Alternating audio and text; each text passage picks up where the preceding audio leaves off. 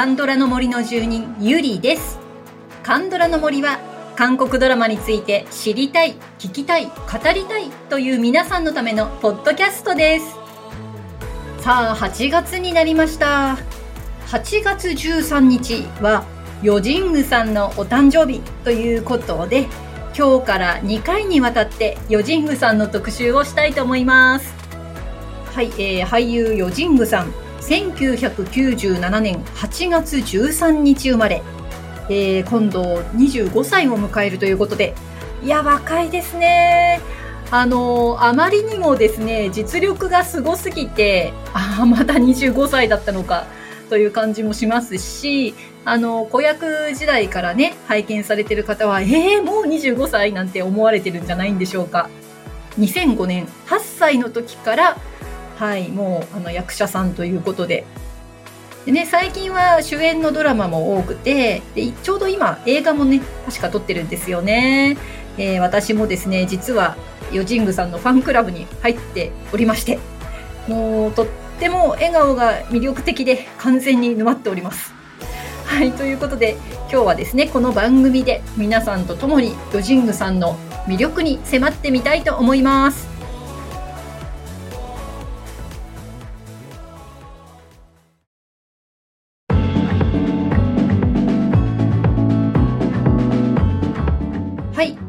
回の特集は、えー、ヨジング特集ということで、えー、リスナーの皆さんからヨジングさんが出演されている好きなドラマを教えてくださいという、はい、えー、アンケート内容に回答いただいております。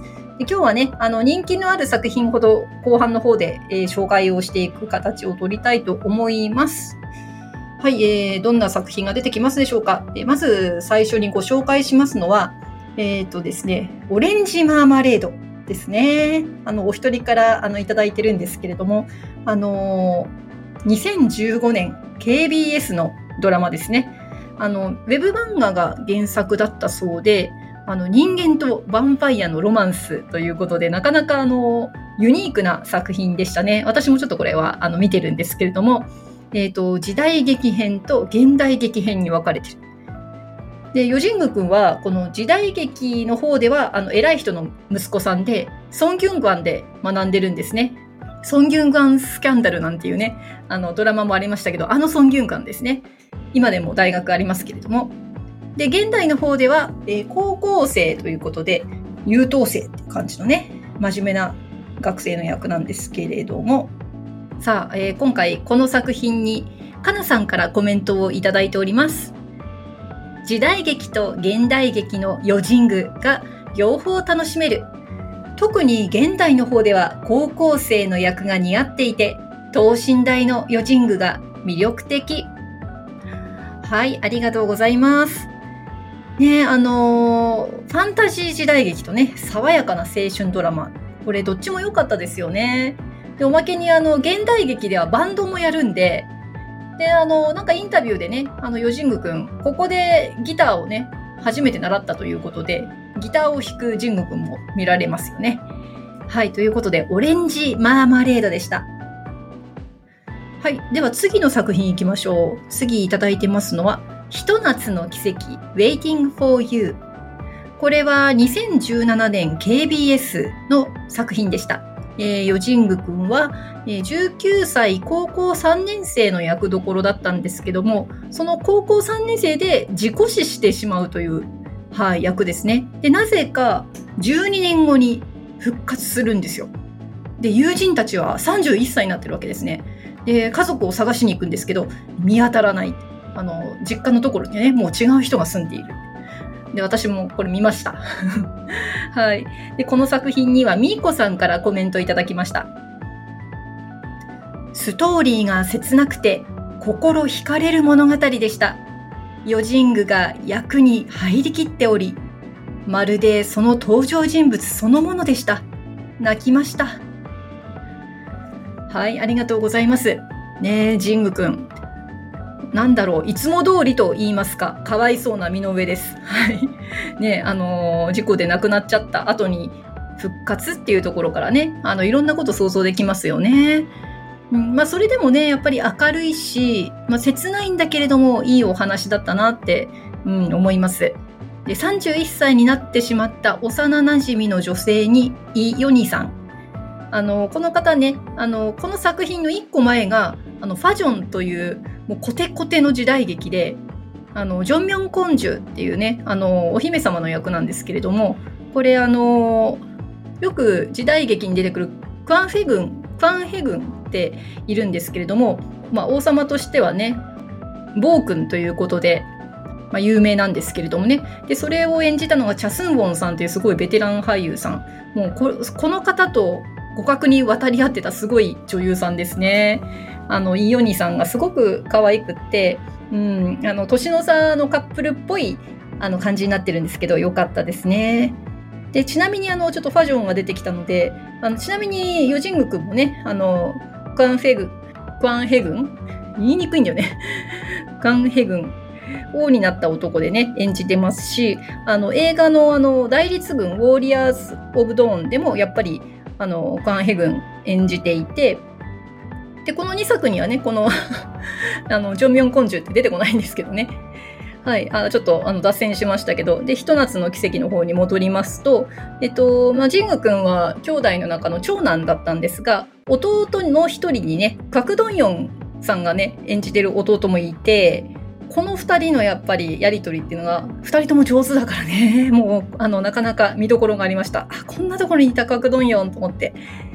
はい兄弟みんな演技派揃いでした。ひと夏の奇跡。みーこさんありがとうございました。さあ次の作品いきましょう。えっ、ー、とね次は「会いたい」という作品にごまちさんからいただきました。コメントいきます。会いたいは元東方神技のユチョン氏主演のドラマでユン・ウネさんも出てました。ジングさんはユチョンさんの子供時代の役、その頃も演技が抜群で可愛かったです。はい、ありがとうございます。この会いたいというドラマですけれども、えー、2012年 MBC のドラマですね。あの、本当に配役が豪華で、まあ、あの、ユチョンさん、ユーネさん、他にチョン・ガンリョルさん、ユスンホさん、オジョンセさん。いや、豪華なんですよね。ユンウネさんの子役は、キム・ソヒョンさん。あの、太陽を抱く月でね、あの、悪役サイドの方の子役の女の子だったんですよね。ということで、あの、ジング君と、ジング君ともね、あの、共演したことがある女優さんでした。まあ、今も活躍する、本当に私も好きな女優さんですね、キム・ソヒョンさん。その会いたいというドラマに小町さんからいただきました。ありがとうございます。さあ、次の作品を、結構ね、作品数今回多いんですよね。えっ、ー、とですね、次は、スタートアップ。これは2020年の TVN、そして日本ではネットフリックスで、えーと、配信されてるドラマですね。このドラマにキキさんからコメントいただいてます。声の出演でしたが、面白かったですよ。本当に声が素敵ですよね。はい、ありがとうございます。で、ジングくん、声だけだったんですね、出演ね。まあ、カメオの声だけ出演。いやー、いい声ですからね。で、ドラマ自体もね、ナムジュヒョクさん、ペースジさん、あの、本当に魅力的な俳優さんたちですから、うん、スタートアップは私も見てみようかな。はい、ありがとうございます。さあ、ここから、えっ、ー、と、お二人の方から紹介をいただいた作品を2つ紹介してきます。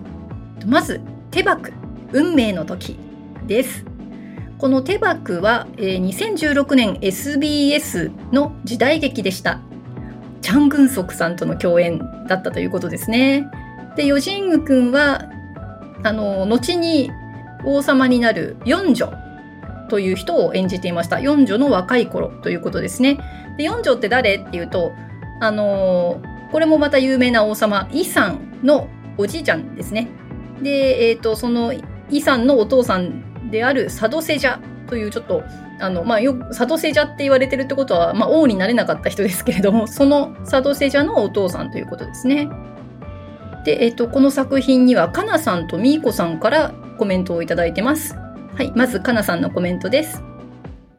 若いのにすごく貫禄があり、やはり時代劇が似合っているなぁと改めて思った。はい、次はみーこさんです。ヨジングの役どころ。彼の冷静沈着なところと心の優しさのギャップの演じ方に魅力を感じました。はい、ありがとうございます。もうね、この時代劇の申し子って呼ばれちゃうくらいですからね、ヨジングくん。うん、手箱。これも、じっくり見たいですね。私まだ見てないんですよね。で、これ、ジングくんのやってる四女の父親の役をチェミンスさんですね。で、またこれ、チョン・グアンリョルさんも出てるということで、お二人とも、あの、ペクドンスでね、ヨジングくんとも共演してますよね。でも、チョン・グアンリョルさんは、ジングくんとは被らなかったのかな？ペクドンスでは。はい。もう、がぜ見たくなってきましたね。やっぱり、共演の方が豪華だとさらに見たくなりますね。はい。えーと、次の作品いきますね。えーとね、次の作品は、サークル。つながった2つの世界。この作品にはアリスさんからコメントをいただいています。サークルで初めてヨジングオッパ先生のことを知りました。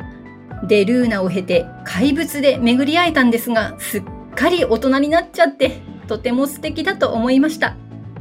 最近、リンクでは幅広い豊かな感情状態を演じる姿が見られて楽しいです。はい、ありがとうございます。このサークル、サークル、えー2017年 TVN のドラマでしたね。まあ、怪物で巡り会えた時にはすっかり大人になっちゃってっていうコメントでしたけど、まだ2017年はあどけなかったのかなもう5年も前ですからね。で、この作品、あの、SF サスペンスってことらしくって、うん、やっぱりだんだんこう、一筋縄ではいかないドラマに出ていくのがジングくんですよね。まだ私ちょっと見てないですけど、興味深い作品です。はい、えーここからですね、だんだんこの作品がいいっていう人が増えていくんですけれども、え3人の方からご推薦いただいた作品になっていきます。はい、まずはですね、絶対彼氏、君だけのナイト。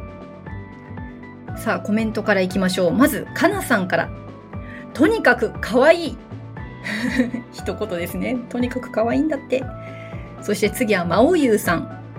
ただただヨジングさんが可愛くて切なくて彼の表情から目が離せない。そしてみーこさんから日本でやっていた絶対彼氏を見ていたのでイメージがもともと固まってしまっていました。なので見るのが不安だったのですがヨジング演じる絶対彼氏にも大満足でした。視聴者に最後のシーンで希望を抱かせてくれて嬉しかったですはい、ありがとうございます。えー絶対彼氏、2019年 SBS のドラマでした。で日本のね、漫画が原作なんですよね。で、チングくんはまあロボット役ということで、で、私ちょっとまだ、これ早く見たいんですけどね、なかなかちょっとチャンスに恵まれなくてまだ見てないんですが、みんなたまんないって話してますね。いやー、見たいです。で、これちょっと調べてたら、あの、ホン・ジョンヒョンくんも出てるんですね。あの、レイのワンヨです。ペクドンスではね、イさんの役で出てましたけれども、ちょっとジング君とは出演の時代が被ってなかったのかな、もしかしたら。いやー、これは、どっかで配信来ないかな。ね、絶対彼氏は、これは皆さん必須ですね。はい、えーと、そうしましたら、次の作品から、えーと、順位付けができるとこまで来ましたね。さあ、次はね、えっ、と、5位。5位です。今回のランキング5位。えっ、とね、5位はね、2作品あるんですよ。で、そのうちの1つを、じゃあご紹介しましょう。太陽を抱く月です。今回ね、あの、子役のドラマとしては1つだけ、あの、アンケートの選択肢に入れたんですけれども、やっぱりね、この作品でのジング君の演技のね、評価が高いということで入れさせていただきましたら、見事ね、5位ということですね。はい、じゃあもう、あの、だんだんね、コメントが増えてくるので、もうあまり私の感想を差し挟まず、コメントをご紹介していきたいと思います。えまず、ごまちさん。綺麗なドラマと言いたいです。つぼったつぼさん。作品自体大好きなので、DVD に焼いて何度も見返しています。子役さんたちの演技には何度も泣かされましたが、ジングくん、特に良かったです。目が印象的で、子供とは思えない感じが良かった。ロブコさん。キム・スヒョンさんのファンで見た。王の少年時代を演じていたヨジングさん。苦難に巻き込まれる前の明るく利発なセジャを爽やかに演じていて印象的でした。えー、次はミーコさん。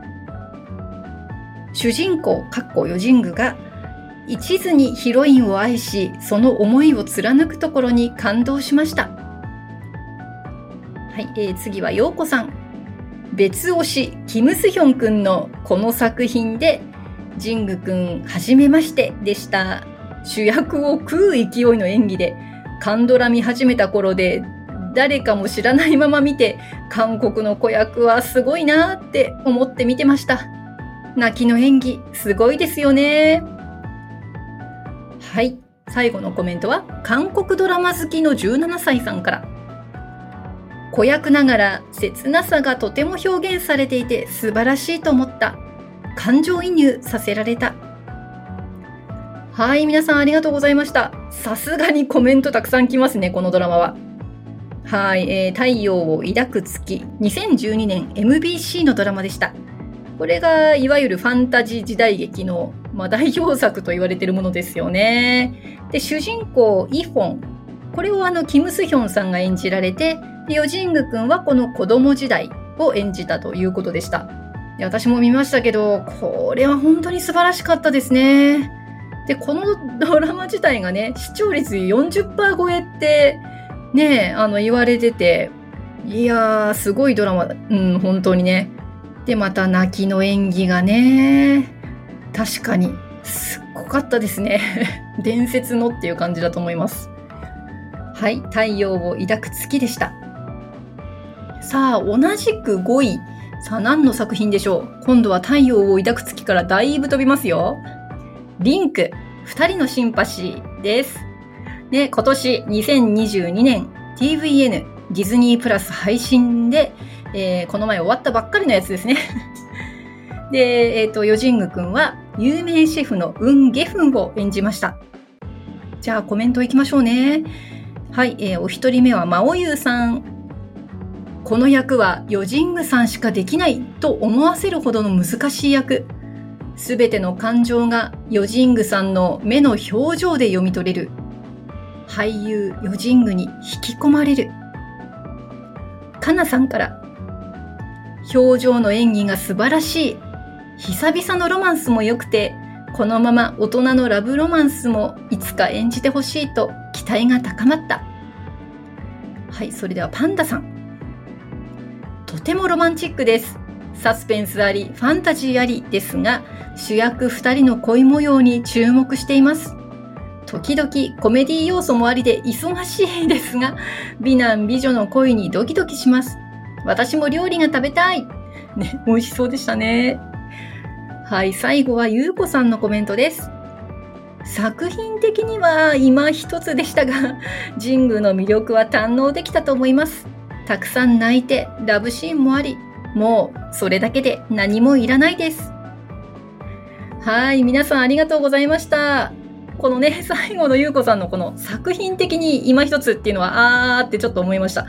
あのー、私、リンク面白かったですよ。まあ、ただやっぱり自分自身の感想として、まあ、個人の感想として思うのは、あの、設定がすごく良かっただけに、あのー、ちょっと発散しちゃいろんな登場人物をもっと深く見たかったんですよね。うん。それがあのドラマとして作品的に今一つっていうのはそういうところだったのかなっていう気もしてます。はい。でもね、本当にあの光るのはやっぱり神宮くんの演技ということで特定の人とのねその感情がリンクしているっていうのがまあ要は女の子とリンクしてるわけだからその女の子の感情を神宮くんが表現するわけですよね。いやすごかったなと思います本当に。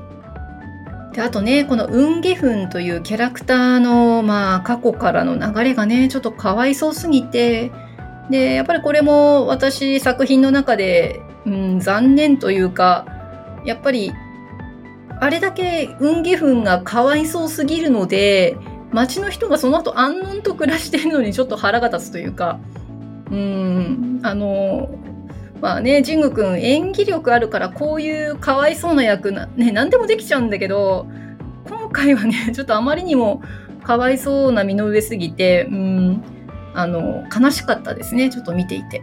たまにはね、幸せそうな姿を見たいですね。はい。でリンク、2人のシンパシーでした。はい、えーと、5位を2つ紹介しまして、次はですね、3位が2作品ありますよ。さあ、そろそろあんな作品、こんな作品出てきますけども。さあ、3位はですね、まず1つ目。ホテル・デ・ルーナ、月明かりの恋人です。はい、さあ、コメントいってみましょう。まずは赤い花さんからです。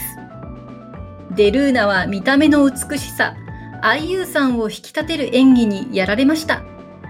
ロブコさんから。ヨジングさんの作品で一番好きです。IU さんに振り回される感じや、愛する人に寄り添い信じる姿にキュンでした。次はかなさんから。ヨジングの美しさと IU の華やかさの共演が素敵。つぼったつぼさん。トッケビに近い映像美を感じる作品です。あと、登場人物の特徴がいろいろな意味ですごい。感情の波が少々激しめに感じましたが、ツボ自身はその波に乗れたので、一層楽しく見られました。ヒロインに振り回されていたジング君が、どんどん成長し、頼もしく成長する姿が良かったです。現実の彼と被って見えたせいで、親戚のおばちゃんモードで見ていたような気もしますが、気に入りの作品は何度も見返すツボは、こちらも続けて見返しまくっています。はい、次はゆうこさんから。何気なく拝見して神宮沼にはまりました。人柄が役ににじみ出ていて、なんて素敵な人なんだろうと思いました。最後はようこさんから。クチャンソンのキャラが今のところ一番好き。はい、ありがとうございます。いや、クチャンソン良かったですよね。あの、ジング君のね、あのホテルマンなのでこう立ち振る舞いっていうのかなすごくノーブルで、あのー、上品でねいや素敵だなーって思いました。あのちなみにあのー、怪物で撮影してた時にあのジング君があのこのホテル・デ・ルーナの支配人の時のあの手をねあの胸の辺りに当てて挨拶する姿をやっちゃったやつがあって これデルーナだって言って、あれ、シム君も確かそんなこと言ってなかったかな。うん、いや、この立ち振る舞いはね、非常に良かったですよね。あ、ご紹介し忘れてましたけど、ホテル・デルーナはね、2019年 TVN のドラマでした。ね、もうこの皆さんのコメントが全てですけれども、いやもう素晴らしすぎましたね。で、一度ポッドキャストでも特集しましたけど、やっぱり人気でした。うん。でね、この作品はあの IU さんのマンウォルの過去と、この現代のね、あの、クチャンソンとのやりとり、まあ、これも全部うまく組み合わせていて、うん、間違いなく名作だと思います。はい、ホテル・デ・ルーナでした。さあ、えっと、同じく3位だった作品ですね。はい、これはですね、怪物です。怪物は2021年 JTBC のドラマでした。ペクさん芸術大賞でもね、えー、いろいろ受賞しまして、素晴らしいサスペンス作品でしたね。はい、ではコメントいきましょう。まず、ごまちさんからです。表情を読み取りながら見るドラマだったので、見応えはありました。はい、次は、まほゆうさん。ヨジングさんの笑顔封印のドラマ。新たなヨジングの魅力を見せつけた作品。大人のヨジング、ひたすらかっこいい。赤い花さん。怪物を何十回と見ています。すごい、何十回。ドラマ自体がよくできていました。抑制を効かせつつ、後半は怒り悲しみ、ラストの穏やかな表情まで、ご自身の聡明さと品の良さが現れるようでした。ロブコさん。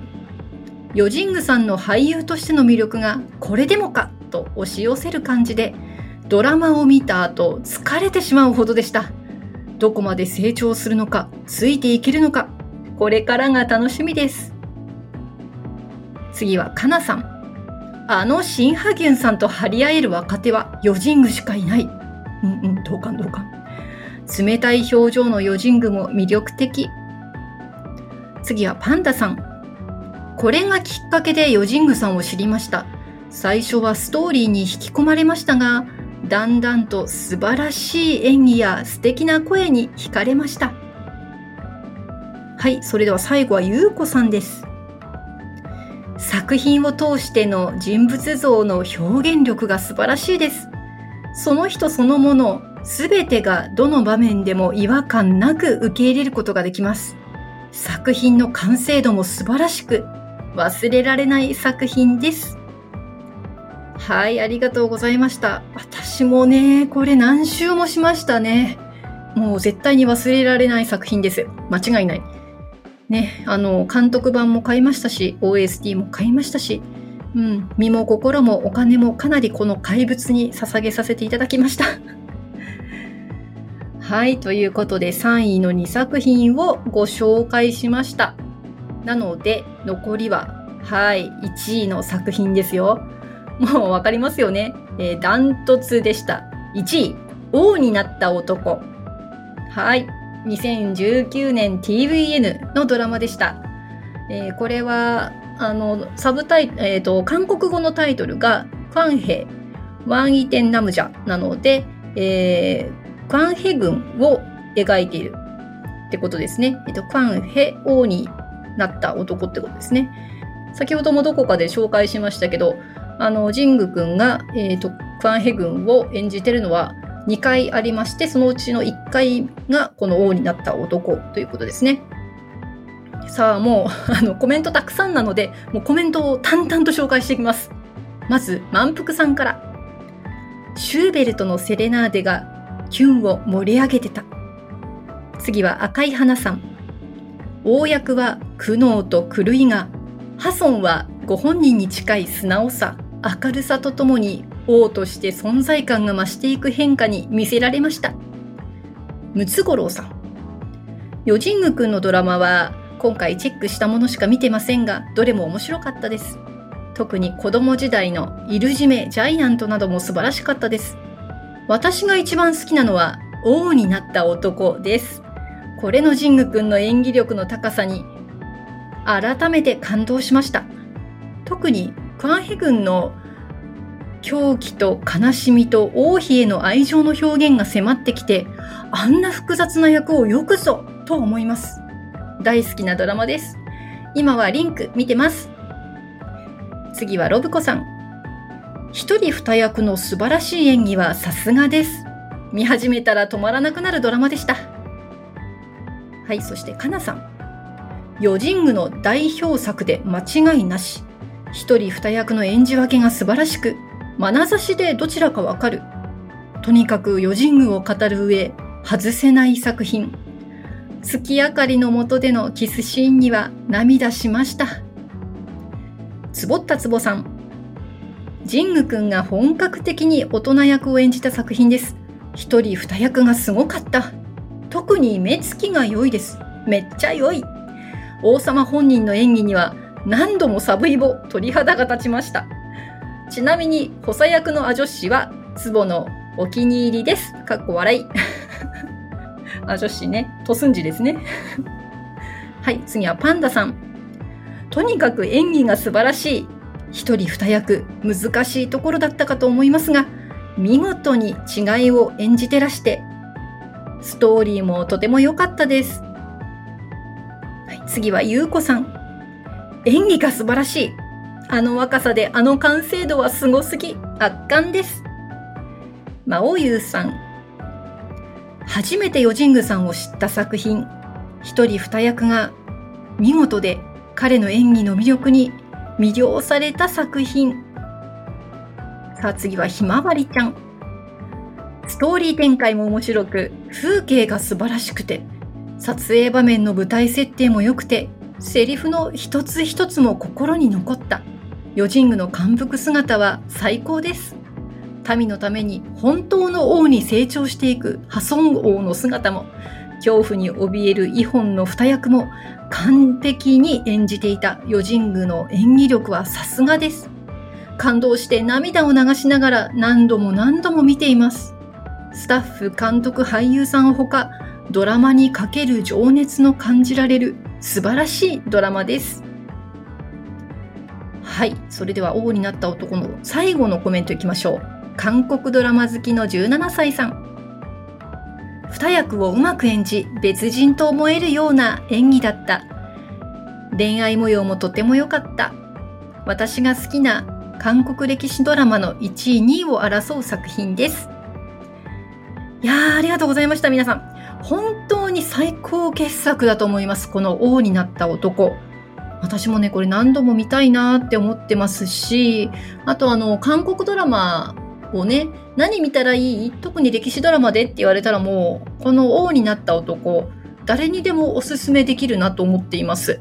別にね、余神国のファンでなくても、この作品だけはね、本当にこれみんなに見てほしい。うんって思いますね。はい、ということで、余神宮くんのドラマの特集でした。いやー、素晴らしい作品ばかりですよね。あの、最初の方に登場してきた、あの、まアンケートでお一人だけのご紹介だったりとかするんですけれども、ああいった作品もね、あの、なんて言うんだろう、重厚な感じではないんだけれども、やっぱり心に残る作品が多いんですよ。ね、そして私もまだ見てないものもあったので、これからちょっと見てみたいなと思っています。今回ね、あの、ヨジングくんの作品、あんまりまだ多く見てないという方にもね、参考になったのではないでしょうか。はい。あの、回答くださった皆様、本当にありがとうございました。さあ、Spotify の Music Plus トークバージョンでお聴きの方には、えここで1曲お届けをいたしましょう。今回ね、1位だった王になった男。これが本当に OST が素晴らしいんですけれども、先ほどね、アンケートにもありました、シューベルトのセレナーデ。まあ、これがあの王になった男でよく、ね、使われる曲なんですけれども、本当に切なくてね、いい曲なんですよね。で、まあ、いくつかのパターンが使われている中のセレナード1、ハソンのテーマです。お聴きください。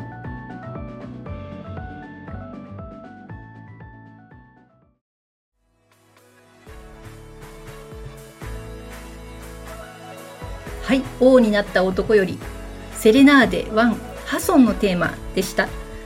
美しくて切ないですよね。この音楽にですね、美しい映像が来るんですよ。もうぐっと来るんですよね。本当にそういうところもね、王になった男っていうのは素晴らしい作品でした。はい、ということで、ぜひ Spotify で Music プラストークバージョンをお聴きください。プレミアム契約の方は最後までフリーの方は30秒までお聞きいただけます。さあ、次回はですけれども、え、ー、と、今度はね、ヨジングくんのファンによる座談会というのをお届けしたいと思います。え、ー、と、実は今日、この後3時間後にね、夜撮るんですけれども、えっ、ー、と、どんな座談会になりますでしょうか。皆様お楽しみにしていてください。さあ、番組の感想もぜひお送りください。LINE 公式アカウントにご登録いただければ、配信もアンケートの通知も逃さず受け取れます。感想もすぐに送れます。Twitter、Instagram、Facebook でご案内しておりますので、ぜひご登録をよろしくお願いいたします。それでは今日もお聴きいただきありがとうございました。また次回、カンドラの森の奥深くでお会いいたしましょう。